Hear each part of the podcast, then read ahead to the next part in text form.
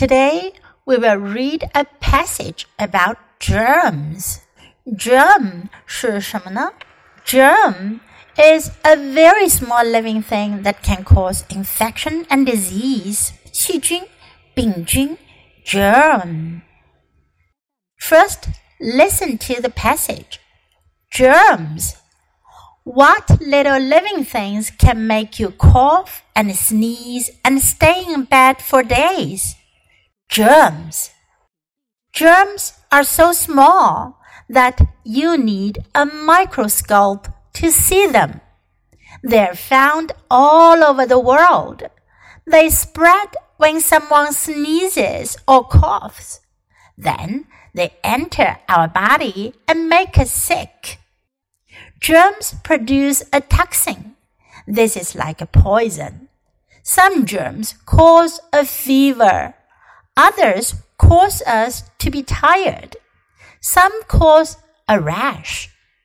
You can protect yourself from germs by washing your hands a lot. Cover your mouth when you cough.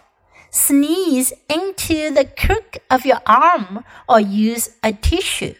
Then wash your hands again. 这篇文章讲的是 germ 细菌。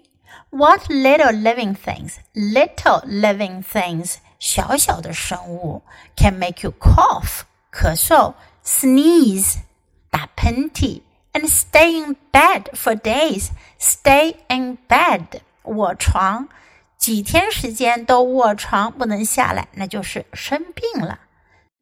Germs are so small that you need a microscope to see them. Microscope 显微镜，microscope. You need a microscope to see germs. 要看清楚细菌，你得靠显微镜，用肉眼是看不到的。They're found all over the world. All over the world. 世界各地。All over the world. They spread, spread 传播。When someone sneezes, sneeze 打喷嚏 or coughs 咳嗽，then they enter our body and make us sick. 然后呢，他们就会进入我们的身体，让我们生病。Germs produce a toxin. Produce 生产制造出 toxin 毒素 toxin。 this is like a poison. Poison 也是指毒、毒药。Some germs cause a fever. Fever 发烧，cause 的意思呢是指造成。Cause a fever，有的细菌会让你发烧。Others cause us to be tired。其他的细菌呢会让我们觉得很疲倦。Some cause a rash。Rash 是指皮疹。 皮疹，也就是皮肤上长出来的小疹子，有些细菌会让我们生出皮疹。You can protect yourself from germs by washing your hands a lot。怎么样保护自己免受细菌伤害呢？就是勤洗手，wash your hands a lot，勤洗手，经常洗手。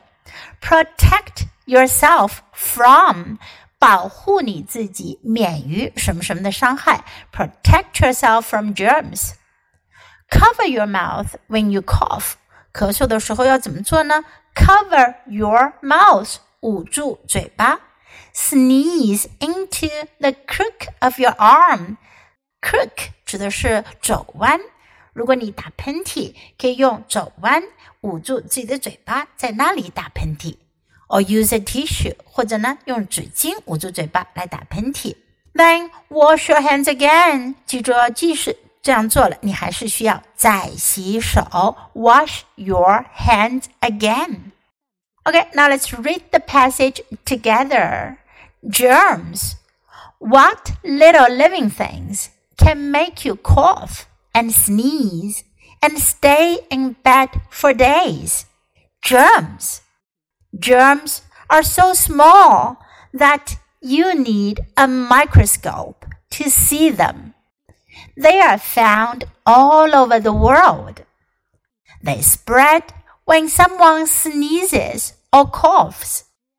Then they enter our body and make us sick. Germs produce a toxin. This is like a poison. Some germs cause a fever. Others cause us to be tired.